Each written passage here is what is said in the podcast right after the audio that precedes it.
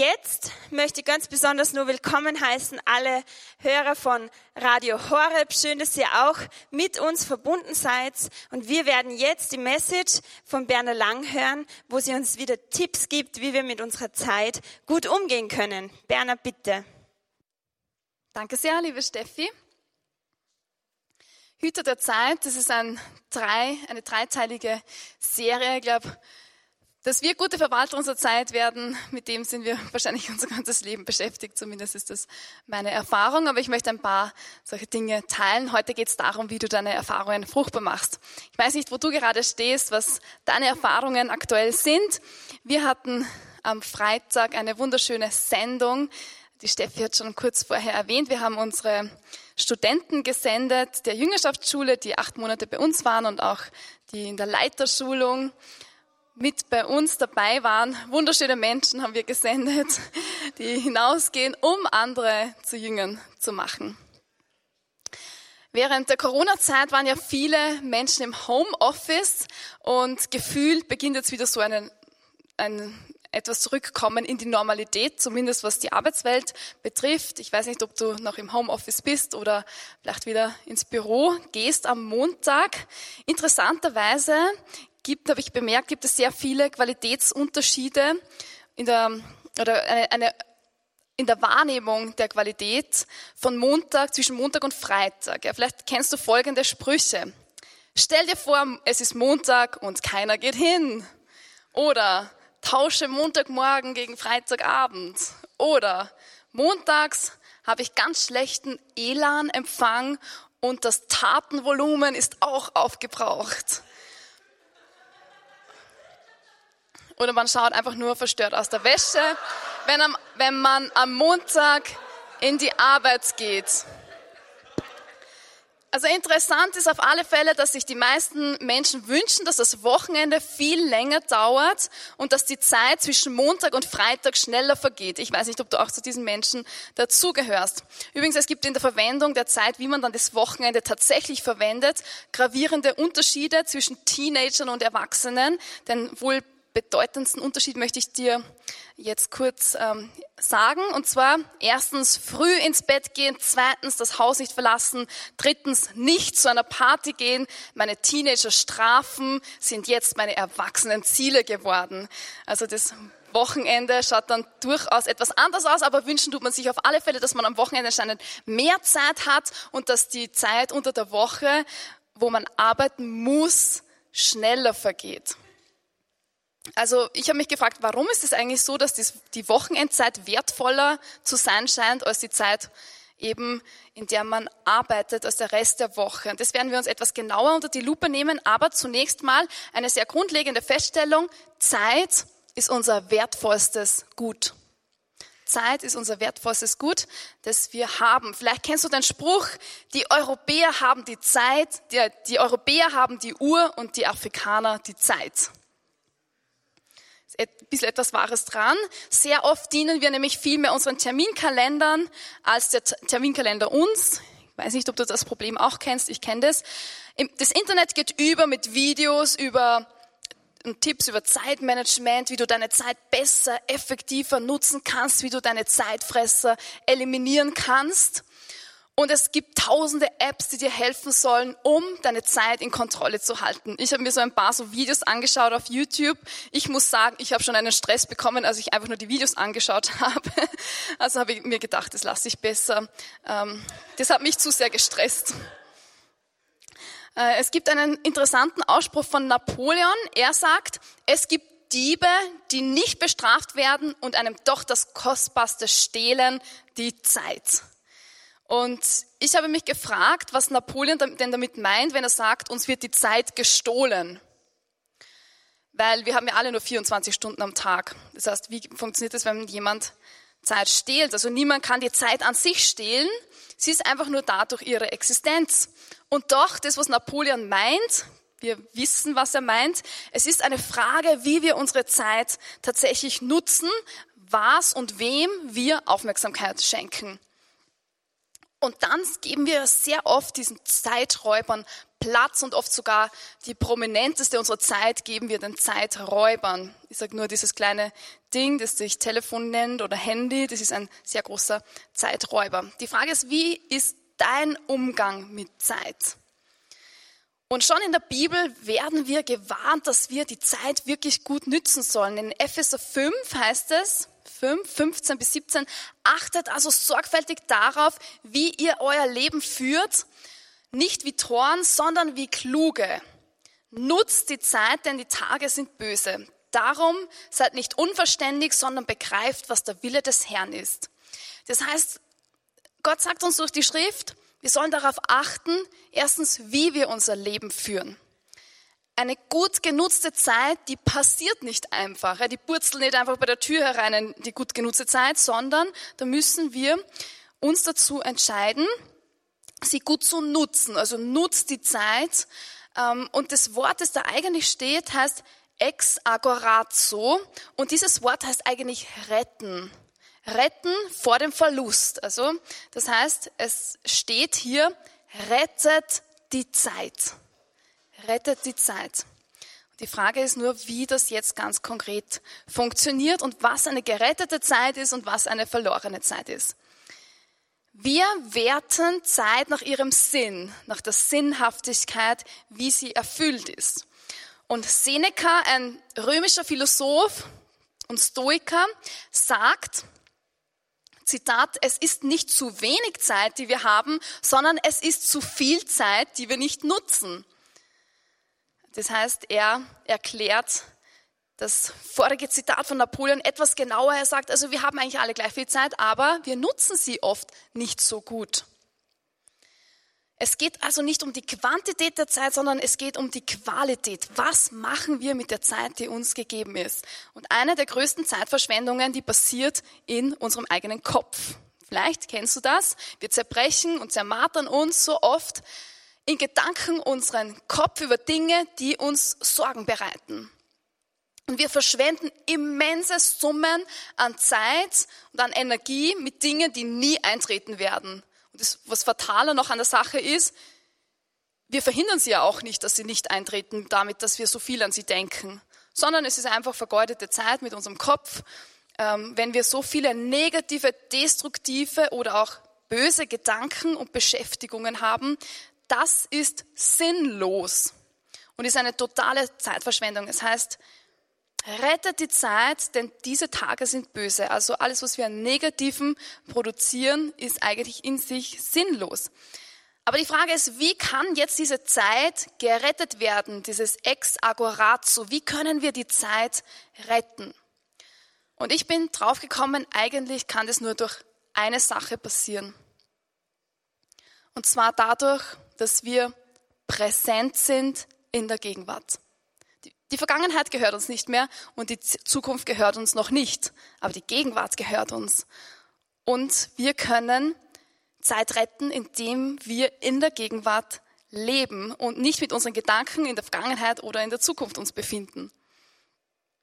Das heißt, durch deine Präsenz, durch deine bewusste Präsenz kannst du Zeit retten, durch das Sein im Jetzt, im Jetzt, im Jetzt, im Jetzt. Und das ist ein bewusster Akt. Das passiert nicht einfach, sondern es ist eine Wahl, indem du das, was du, was jetzt ist, bewusst erlebst und in der Gegenwart bist, ganz da bist, präsent bist, entschieden bist, indem du diese Zeit proaktiv bejahst und das sein lässt. Kohelet, ein weiser Mann, der im dritten vorchristlichen Jahrhundert gelebt hat, schreibt auch schon weise Dinge darüber. Er sagt, alles hat seine Stunde. Für jedes Geschehen unter dem Himmel gibt es eine bestimmte Zeit. Eine Zeit zum Gebären und eine Zeit zum Sterben. Eine Zeit zum Pflanzen und eine Zeit zum Ausreißen der Pflanzen. Eine Zeit zum Weinen, eine Zeit zum Lachen, eine Zeit für die Klage und eine Zeit für den Tanz geht es noch weiter, diese Liste. Ich habe nur einen Auszug genommen. Interessant, er spricht davon, dass es auch eine Zeit gibt für negative Dinge, für das Sterben, für das Ausreißen. Meine Frage ist, kann eine Zeit, in der Negatives passiert, eine gerettete Zeit sein? Ich glaube, die Antwort ist ja. Es gibt schwierige Zeiten, die uns sinnlos erscheinen. Ich habe einen Fonds für junge Leiter und ich habe einige Missionspartner. Und eine meiner Missionspartnerinnen, sie heißt Silvia und sie hatte einen Tumor und sie ist vor ein paar Wochen gestorben. Sie hatte mehrere Jahre mit diesem Tumor gekämpft und ich habe sie vor einem halben Jahr das letzte Mal gesehen. Ich habe die Familie besucht und wir haben gemeinsam gebetet ähm, um Heilung. Und das, was mich fasziniert hat an ihr, war, dass sie einfach so eine innere Freude und Ruhe ausgestrahlt hat. Und wenn ich ganz ehrlich bin, dann wollte ich sie eigentlich ermutigen, aber sie hat vielmehr mich ermutigt. Und ich habe ähm, ich hab mich gefragt, so war diese Zeit, in der sie mit dem Tumor gekämpft hat, war das alles eine verlorene Zeit? Und ich glaube nicht. Ich glaube, dass Gott sie in dieser Zeit zu einer Heiligen gemacht hat, zu einer mächtigen Fürsprecherin, die sehr nahe am Herzen Gottes ist. Und ich weiß, dass ähm, ihr Gebet extrem mächtig ist. Ich spüre ihr Gebet. Und in der Schrift heißt es auch in Römer 8, 18, ich bin nämlich überzeugt, dass die Leiden der gegenwärtigen Zeit nichts bedeuten im Vergleich zu der Herrlichkeit, die an uns offenbar werden soll. Das heißt, Fakt ist, wir leben in Umständen und wir befinden uns manchmal in Umständen, die uns nicht gut vorkommen. Wir leben in Umständen, in denen wir sogar leiden müssen. Aber Gott verspricht, der Preis dieser Leiden ist kein Vergleich zu der Herrlichkeit, mit der uns Gott umgeben wird. Ich glaube, eine Zeit, in der du dich selber bewusst für das Negative entscheidest, für das Böse entscheidest, ist sinnlos.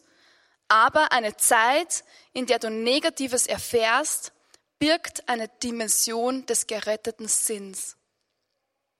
Warum? Weil Jesus der Zeitretter schlechthin ist. Wenn wir auf das Kreuz schauen, dann sehen wir, dass Jesus, er leidet, er wird zu Tode gefoltert und wir sehen, dass das Kreuz in sich und der Tod Jesu am Kreuz in sich sinnlos ist. Das Leiden in sich ist sinnlos.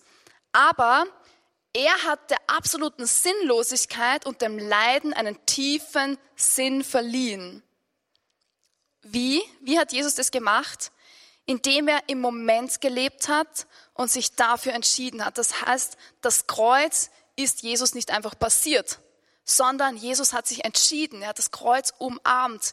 Er hat im Moment gelebt und er hat diesen, dieser Sinnlosigkeit einen Sinn verliehen. Wie konnte er das? Aus Liebe.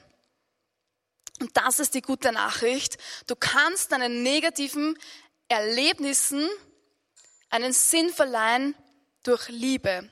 Du kannst deine negativen Erlebnisse zu positiven Erfahrungen machen. Es gibt einen Unterschied übrigens zwischen Erlebnissen und Erfahrungen. Wie wird ein Erlebnis zu einer Erfahrung? Durch Reflexion. Indem du darüber nachdenkst, es in Erwägung ziehst, darüber reflektierst, wird ein Erlebnis zu einer Erfahrung. Erlebnisse alleine lassen dich nicht wachsen.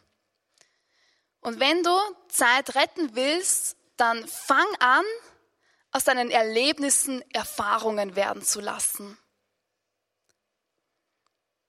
Wir alle haben die Chance, dass aus Erlebnissen Erfahrungen werden. Und manchmal unterliegen wir der Lüge, dass wir denken, wie soll aus dieser Situation jemals etwas Gutes werden? Aber du kannst aus jeder Situation eine positive Erkenntnis gewinnen. Und das ist die gute Nachricht. Deshalb werde zu einem Schatzgräber und suche den Sinn in den Schwierigkeiten. Ist eine hohe Kunst. Ich habe ein Zeugnis gehört, ich, ich, ich hoffe, ich darf das erzählen, ich sage den Namen nicht, aber ich habe ein Zeugnis gehört von einem unserer Studenten und er hat mir erzählt, dass er in der Schule war, lange Zeit gemobbt worden ist und dass er diese Erfahrungen so verarbeitet hat, ähm, dass er heute Menschen, die am Rande stehen, besonders begegnen kann, mit einem sehr besonderen Blick und dass er sie hereinholen kann und, dies, und ihnen zeigen kann, wie wertvoll sie sind. Das heißt, diese negative Erfahrung, die in sich eigentlich schlecht ist, hat er so verarbeitet, dass sie zu einem positiven Effekt geworden sind. Und zwar, dass er Menschen anders begegnet, dass er jenen, die gemobbt werden, die vielleicht am Rande stehen, die ausgeschlossen sind, mit einem sehr besonderen Blick begegnet und ihnen zeigt, dass sie geliebt sind.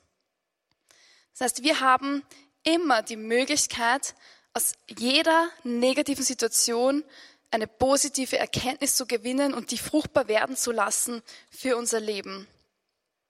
Wichtig ist, dass du regelmäßig reflektierst, was in deinem Leben passiert. Das ist der Schlüssel, wie aus Erlebnissen Erfahrungen werden und wie du sie fruchtbar werden lassen kannst. Und ich möchte dir jetzt fünf Tipps geben, um deine Zeit zu retten. Ganz konkret, was kannst du tun? Wie kannst du deine Zeit retten? Das erste halte ich für einen sehr, sehr wichtigen Tipp. Erstens, führe ein spirituelles Tagebuch. Das heißt, nimm dir ein Buch, das nur du kennst, das du nur, nur du lesen kannst. Und dann schreib Dinge auf, die dich beschäftigen und Dinge, die in deinem Leben passieren. Das ist eine sehr, sehr gute Möglichkeit, dass du Dinge reflektierst, dass du Emotionen und Erfahrungen verarbeiten kannst. Erinnere dich daran auch, was Gott getan hat. Viele sagen, das ist auch ein Gebetstagebuch. Du kannst auch deine Gebete reinschreiben oder das, was äh, Gott zu dir spricht durch die Bibel, wenn du in der Bibel liest.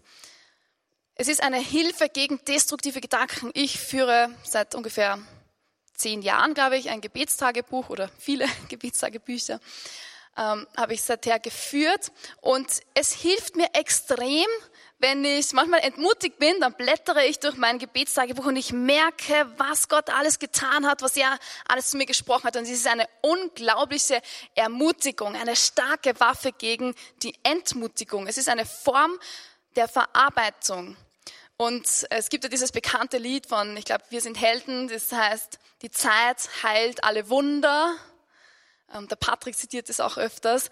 Und so geht es uns auch manchmal. Wir vergessen Dinge sehr schnell, die Gott getan hat. Wir vergessen großartige Dinge, die passiert sind in unserem Leben. Und so ein Tagebuch hilft dir, dass du das festhalten kannst, weil wir oft sehr vergesslich sind. Zweiter Tipp. Halte regelmäßig inne, um Dankbarkeit zu üben. Dankbarkeit ist so eine Waffe gegen Zeitfresser und Zeitdiebe. Dankbarkeit ist einer der besten Dünger, damit aus Erlebnissen Erfahrungen werden. Denn Dankbarkeit beschleunigt dein geistiges Wachstum immens. Wenn du in der Dankbarkeit bist, dann bist du immer Gott nahe, dann ist immer der Heilige Geist irgendwo im Spiel, kann gar nicht aus.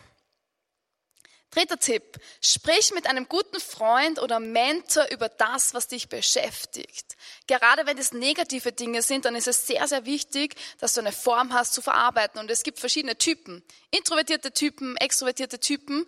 Und ähm, wir alle haben unterschiedliche Arten, wie wir Dinge verarbeiten. Der introvertierte Typ reflektiert gerne selber, meditiert es oder schreibt es gerne auf. Aber der extrovertierte Typ ist sehr oft einer, der gerne Dinge in Gesprächen verarbeitet. Und es ist wichtig zu wissen, ähm, dass du, dass es erstens unterschiedliche Formen der Verarbeitung gibt und Reden hilft oft schon sehr. Es hilft auch, wenn wir einfach nur unser Herz ausschütten können. Der andere, der muss gar nicht so viel sagen oder tun. Oft hilft es, wenn der einfach nur versucht, sehr, sehr gut zuzuhören. Und es bringt uns weiter in den Prozessen. Ähm, das heißt, Dinge sind oft in uns schon drinnen. Und wenn uns jemand zuhört, das vielleicht auch etwas zurückspiegelt oder mit uns darüber ins Gespräch kommt, dann werden wir weitergeführt und kommen weiter mit unseren Erkenntnissen. Mir ist es sehr oft so gegangen, dass ich durch ein Gespräch wirklich massive Erkenntnisse hatte, die eigentlich in mir drinnen waren, ähm, aber erst nach oben gekommen sind, als ich mit einem Freund oder einem Mentor darüber gesprochen habe. Vierter Punkt. Pflege eine persönliche stille Zeit. Ich glaube, um diesen Punkt kommt man nicht herum, wenn man aus der Zeit, die man hat, wirklich etwas Gutes machen soll. Ja? Auch von sehr erfolgreichen Managern sagt man, dass sie sich zwischendrin eine Stunde nehmen, um zu meditieren. Wir haben Gott, wir können auch mit Gott darüber sprechen. Und ich habe gesehen, dass Menschen, die eine persönliche, stille Zeit sich nehmen, ähm, extrem reflektiert sind und dass sie ein extrem schnelleres Wachstum haben. Also das ist mein Tipp. Rede mit Gott, verarbeite, reflektiere mit ihm. Und das Spannende ist, dass Gott in der stillen Zeit auch sehr oft unsere Gedanken ordnet. Das heißt, wir kommen zu Gott mit einem riesigen Gedankenwirbelsturm, was uns alles beschäftigt und oft sehr wir. Und dann beginnt Gott in uns Dinge zu ordnen und uns die Prioritäten wieder sehr neu aufzuzeigen. Ich habe das sehr, sehr oft erlebt, dass ich irgendwo aus dem Büro komme und tausend Dinge im Kopf habe und dann stürze ich irgendwie so in die Gebetszeit, dann dauert es eine Viertelstunde, bis dass ich wieder so ein bisschen runtergekühlt bin. Aber das, was ich bemerkt habe, dass ich plötzlich, wenn ich aus der Gebetszeit herausgehe, sehr klar vor Augen habe, was meine nächste Priorität ist und was meine nächsten Schritte sind. Viel klarer als vorher. Und dann, fünfter Punkt, suche Key Learnings in den Herausforderungen. Gerade wenn du durch eine sehr, sehr schwere Zeit gehst, vielleicht auch gesundheitlich eine schwere Prognose bekommen hast, Diagnose, wenn du sehr herausgefordert bist, vielleicht deine Arbeit gerade verloren hast oder familiär in Beziehungen herausgefordert bist, Versuche auch positive Aspekte herauszuziehen aus den negativen Erfahrungen und sogenannte Key Learnings zu finden, also Dinge, die du gelernt hast, ich habe da sehr spannende Dinge erlebt, dass Menschen wirklich in sehr, sehr schwierigen Situationen extrem viel über sich selber gelernt haben. Und es war so in ihr Herz eingeschrieben, weil es mit einer Erfahrung verknüpft war, ähm, dass es extrem fruchtbar geworden ist für andere Menschen oder für eine spätere Zeit. Also das heißt, es ist wie ein Rätsel, du musst es wie ein Rätsel sehen. Wenn du durch eine besondere Zeit der Herausforderung gehst, dann such genauer nach dem Key Learning. Was zeigt dir Gott in dieser Zeit? Was lehrt er dich? In Philippa 4,11 heißt es, ähm, schließlich habe ich gelernt, sagt der Apostel Paulus, mich in jeder Lebenslage zurechtzufinden.